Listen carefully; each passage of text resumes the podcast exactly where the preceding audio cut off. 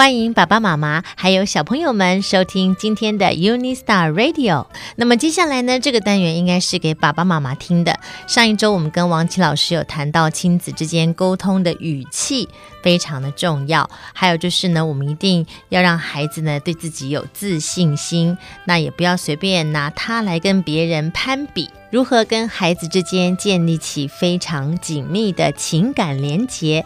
那么接下来就要请王琦老师跟爸爸妈妈们一起分享喽。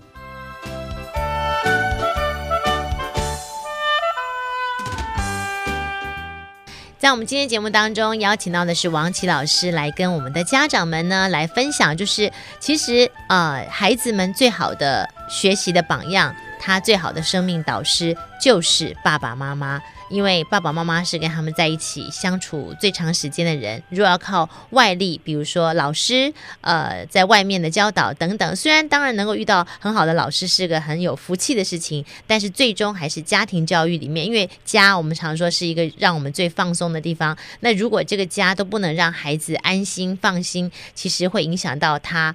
后面很多很多的问题，如何跟孩子先建立好一个让他很安心、很有安全感的一个呃亲子的亲密的关系？那么接下来我们再去慢慢的去引导他，包括家长自己本身，有的时候你自己也要学习。是，嗯、特别我觉得我们华人有一个观念啊，我们把游戏呢当做是一个罪恶的事情，浪费时间才是？正确的，对。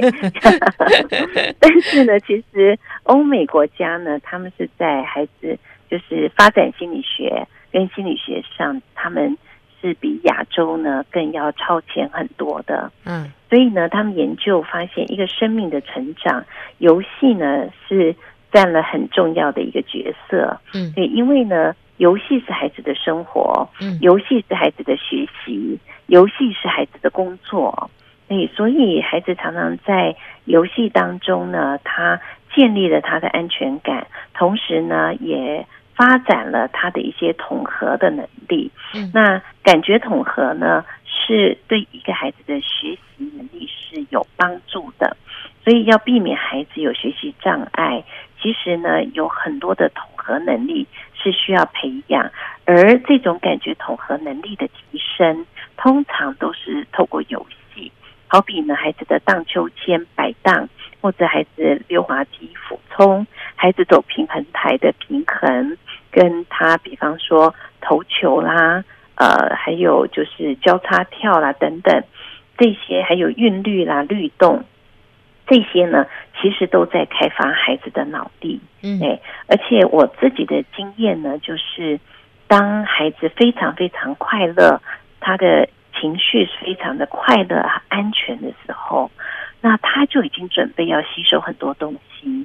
那所以呢，当我的孩子他们小的时候，我们跟他玩的非常的快乐，非常的开心。他跟父母亲有一个很放松、亲密的连结的时候，他就准备开始学习下面这几样东西。第一个，爸爸妈妈对他的一些管教跟引导，就是呃一些常规的训练跟。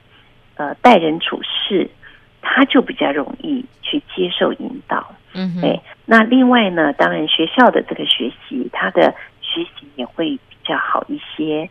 那因此呢，其实，在教养孩子有两个东西是绝对不可以缺少的。第一个呢，就是呃，帮助孩子能够他的情感哈跟。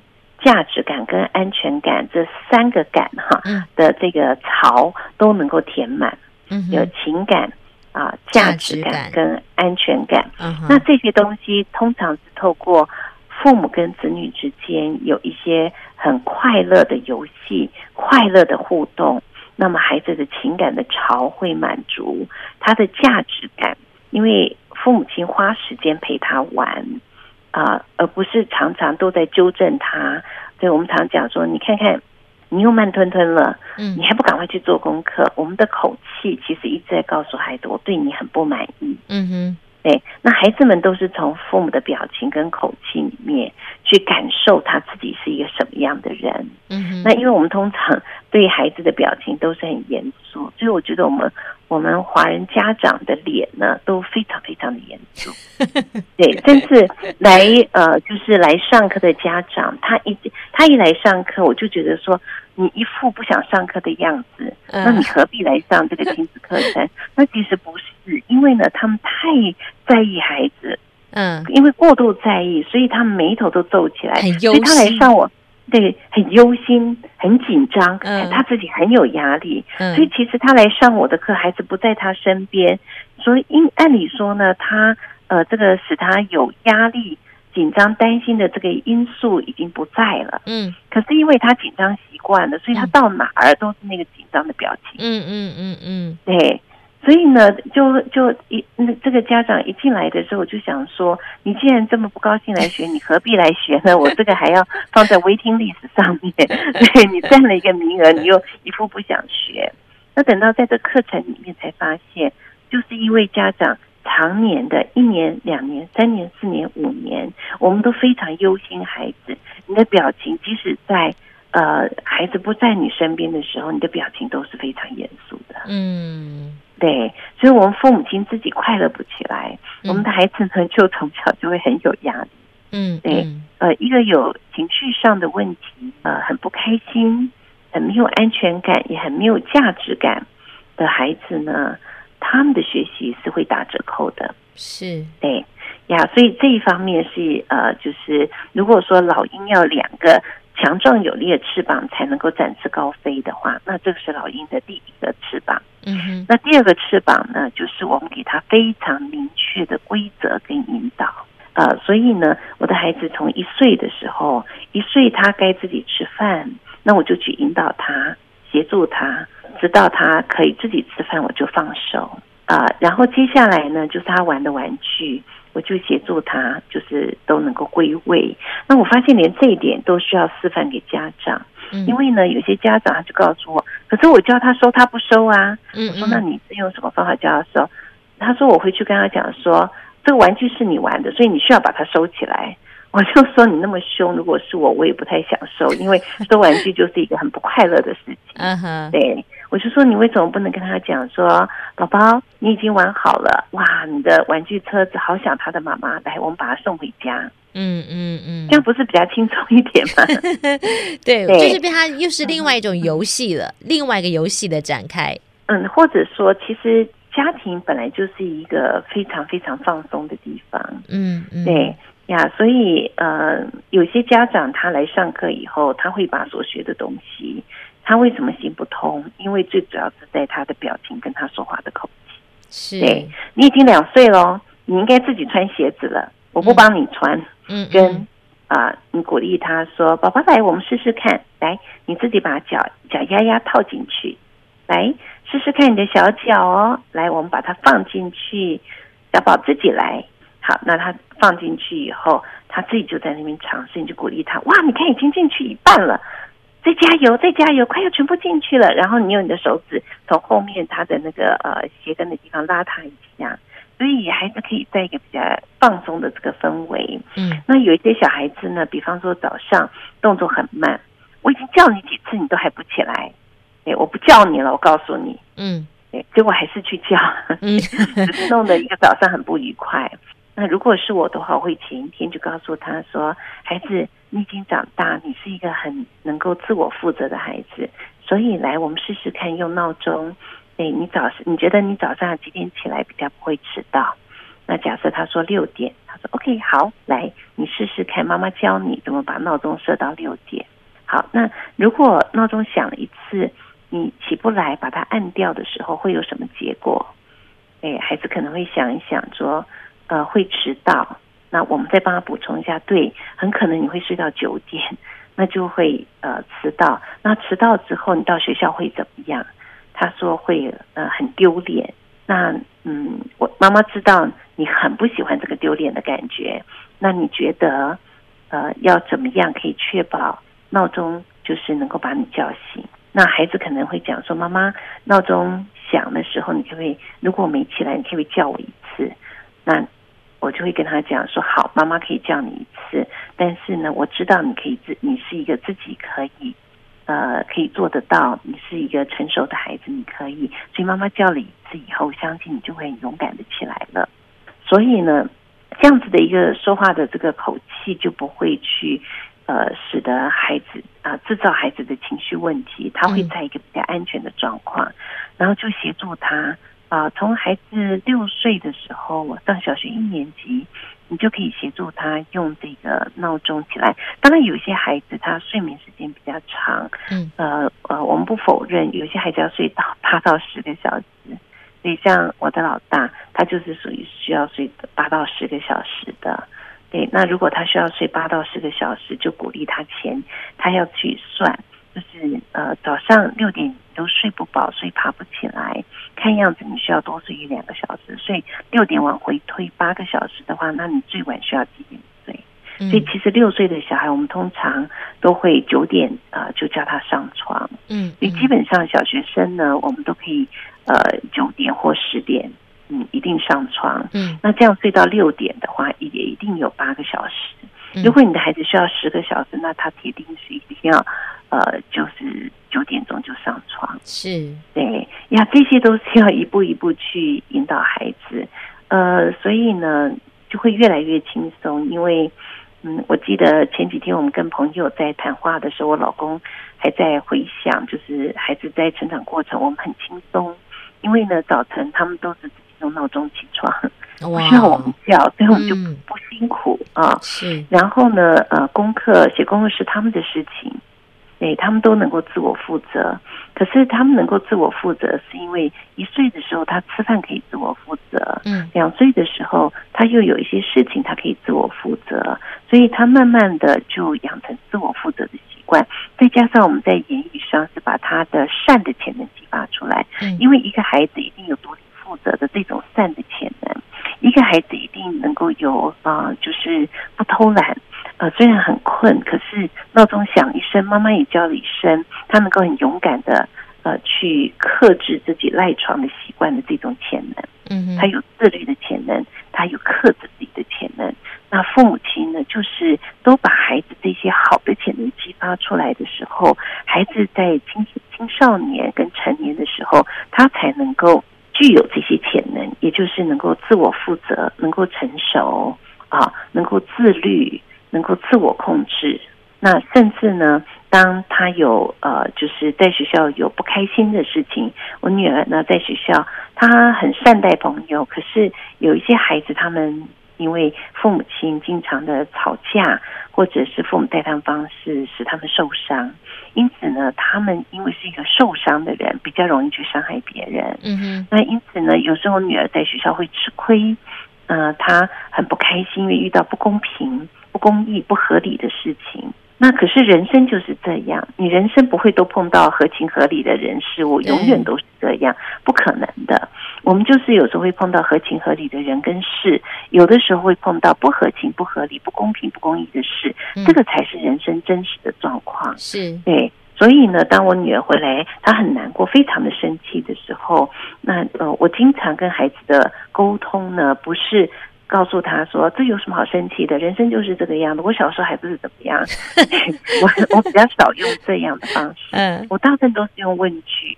我就跟我我就跟我女儿讲说：我说妹妹，哇，我说你同学这样对你一定很不开心。妈妈知道，如果是我，我也很生气，我也很伤心，而且我也觉得很不公平。”那接下来我就问他一个问题，我说：“可是妹妹，当你很不开心、不快乐的时候，你有没有什么方法可以让自己开心一点呢？”那我女儿当时没有回答我，因为你需要给孩子有一些思考的时间。这样，呃，你不要看孩子没有讲话啊，其实他头脑都有在想。因为后来隔了没多久呢，孩子在学校人际关系真的是就挺复杂，不是很容易。有一次呢。呃，是比较小的事件，没有上一次那么大。呃，也是碰到就是呃学校同学做了一些让人不开心的事情，然后他的爸爸那天刚好有空，呃，就代替我去接他放学，就比较晚回来。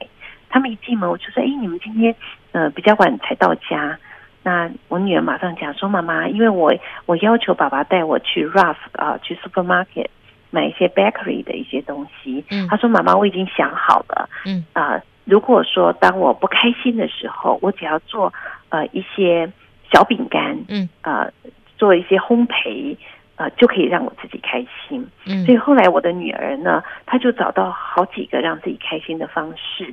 比方说呢，她喜欢跳国际标准舞，像华尔兹啦；嗯、比方说，呃，她会做纸雕啦，啊、呃，或者是他跟朋友聊天啦，他做这个，嗯、呃，就是一些 bakery 啦。或者是后来他慢慢用啊、呃，就是从网络上找 recipe，或者去买那些食谱，嗯，然后去研究做不同的食物，烤不同的东西。那这些都是他自己找到。我只问了一句话，结果孩子就找到很多。嗯，当他心情不好的时候，他已经有能力去疏解他的情绪。嗯，对。后来我发现我老大也是，他告诉我说，他心情不好的时候，他会拉 viola，拉中提琴。嗯。他会自己用电脑做电子音乐，他会去外面打打沙袋，他会去看我们家的后院，可以看到呃远山，所以他们自己都想了好几个方法。嗯，那有了这些的经验之后，我相信他越大，他会越为自己找到更多健康的方法，他成了一个呃在人生患难中可以去疏解自己情绪的人。所以这些呢都是。呃，冰冰，你有发现，其实这些都是父母亲不花钱就可以去教孩子的。嗯，对，孩子的功课通通是自己负责任。对，那这些东西，呃，真的，如果你能够从孩子小的时候慢慢训练的话。我觉得呢，这些都是无价之宝。是因为呃，从他小的时候，一岁、两岁、三岁这样子累积下来，真的就到他青少年的时候呢，你就会觉得哇，好轻松哦。呃，像那天呢，我儿子还跟别的他的差不多年纪的小孩讲，他就说，呃，我觉得人家说我们有叛逆期，我儿子说，我觉得那是借口。我听他这样讲，我在旁边听，我就觉得很想笑。他说：“我觉得这是借口，其实那是因为就是自己没有好好的去跟爸爸妈妈谈或什么的。嗯，就像刚才王琦老师讲的，因为我们可能从小跟他有很好的情感的连结，对于一些孩子，他们没有这样的情感连结跟父母之间的时候，他真的就是只能够用为了反对而反对来表达心里的不满。”对，其实呢，在美国已经有教很有名的教育理论啊，就是德瑞克斯理论。他讲到孩子的偏差行为，它有四个原因。嗯，第一个呢是 attention seeking，就是他缺乏父母在情感上给他关注。嗯，父母的关注啊。呃，第二个呢就是 power struggle，就是他一直在跟父母权力斗争。嗯，第三个叫 revenge，revenge 呢就是孩子情感受伤。嗯。对，可能父母亲用的方式让他感觉，呃，就是对自己的感受很不好，他的心情很不好，他情绪受伤的时候，他就会用一些捣蛋的行为，弄得父母亲鸡飞狗跳，对他来说也是一种疗伤的过程。嗯，第四个呢，就是孩子完全的、彻底的对自己失望。嗯，对，好比父母亲常常拿他跟别人比较。嗯，你看看，你就不像你哥哥，你看看你的同学怎么样。嗯、啊，或者是他总是挨骂，他已经很努力，虽然达不到你的理想，可是他毕竟有努力，但是他的努力你没有看到，他的进步你没有看到，所以呢，他最后他就放弃自己，反正我再怎么做，你还是不高兴；我再怎么做，我还是挨骂。反正我再怎么做，我也不是可能像我哥哥；反正我再怎么做，我也不能像我班上那个同学，所以他们就放弃自己。所以呢，呃，我想冰冰就是过去有上过课，你光掌握到一点，就是跟孩子建立亲密的亲子关系，嗯，啊，对，你就会发现孩子到青春期的时候，你很轻松，因为孩子情感不受伤的时候，他就比较少叛逆的行为。是，对，也许青春期的孩子他们会就是在一个转换的阶段，情绪有时候不是很稳定，但是他不会为反对而反对。嗯，所以有一句话说，爱带来顺服。伤害带来被逆，嗯，那父母亲都不是有心故意要去伤害孩子的，而是父母亲不知不觉的，你过度看重孩子的学习，你的整个表达，你的方式呢，使得孩子情绪受伤，所以伤害就会带来被逆。那另外还有一个，我也需要纠正家长。有些家长呢，他们说啊，反正孩子到青春期，他就是不听父母的，因为他只听同才的。嗯，所以似乎好像也听一些专家讲说，呃，到青春期的时候，孩子就是有一个现象，就是同才压力。是是，他们会有同才压力，因为他们希望在学校里面被同才所接纳。但是呢，未必一个孩子他到了青春期只会受同才的影响。如果到青春期，这个孩子完全受他同学的影响的话，那就表示这个孩子的父母亲对他没有影响力。嗯，那他这个孩子的父母对他没有影响力，是因为这个孩子的父母亲跟他没有建立起一个好的关系。是，因为孩子到青春期有成人感之后，父母亲很难管教他，但是父母亲却可以影响他。也就是当父母跟孩子的关系越好，孩子越越愿意受你的影响。嗯，所以好比冰冰，你跟你的儿子，或者我们以前跟我们的孩子，因为孩子跟我们在一起非常的快乐，嗯，那个亲子关系非常的呃，就是无所不谈，可以开心的开怀大笑，呃，可以一起玩。因为这样，孩子喜欢你，所以孩子就会受你的影响。嗯，孩子如果不喜欢你，他就拒绝你的影响。那他总是会受影响，他要选择一些人来呃接纳他。那当然，他不选择父母，他当然就去选择他学校的同学。嗯，所以我们就会一直认为说，青春期的孩子一定会受同才的影响，但是青春期的孩子可以受父母很大的影响，他还仍然可以受家庭很大的影响，他也可以受一个好老师的影响。总而言之，如果爸爸妈妈你们回想到，在你中学时代，如果你喜欢的那个老师，你的那一刻成绩通常会比较好。好，对，比方说，其实我的语文能力是比较强的。所以，无论是中文或者是英文，都会不差。那按理说，我的理工科会比较差。可是，在我中学时代，我反而做了三年。我高中的时候做了三年的数学小老师。我的英文呢，反而是一蹶不振。原因就在呃，我在开学的时候，因为家里面的有事的关系，我请了一个礼拜的假。嗯。结果呢，呃，开学的呃，我后来回到学校。去上课的时候，刚好同学们已经上了一个礼拜的英文。那天是英文老师考呃 vocabulary，那当我没上课，所以我就考了一个三十几分，因为那个呃那些单词我都没有学过。那所以呢，呃，老师发成绩单的时候，用一个非常鄙视的表情看着我，从此他就把我当做是坏学生。嗯，所以我跟这个老师的关系就等于是僵化的。我因为不喜欢英文老师，所以很可惜。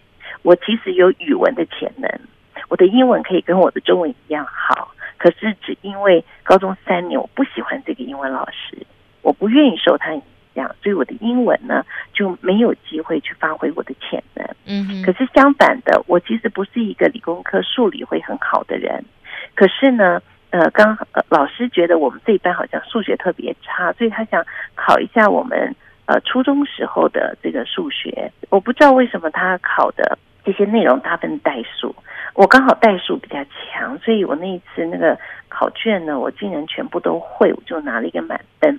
可是班上有很多人不及格，老师需要加二十分，嗯，才会有比较多人及格。我那次拿了一百二十分，老师非常高兴，老师非常喜欢我。从此以后做的数学小老师，我在呃，老师把我看得非常的高，老师认为我是优等生，嗯，所以我就在老师面前愿意成为一个优等生。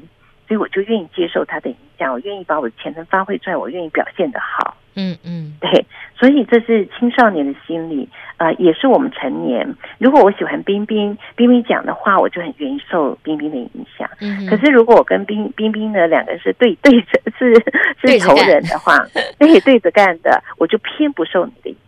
嗯嗯，对，所以家长怎么可能？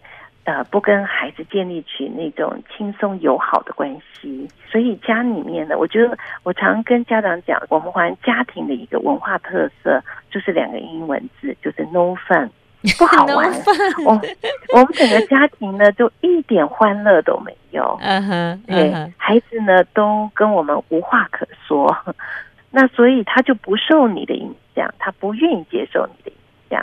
对孩子愿意接受父母多少影响，端看他跟父母的关系有多好。呃，越好的人，呃，父母对他的影响越大。嗯，越不好的，父母就没有办法影响他。叫不动，说不动。搞不动他，没错。所以其实今天我们在节目里面讲了很多，就像王琦老师有说的，一分钟搞定你的孩子，其实真的是先搞定父母自己。那当我们呃知道怎么去跟孩子建立一个很好的一个情感的连接的时候，很多事情都会变得容易很多。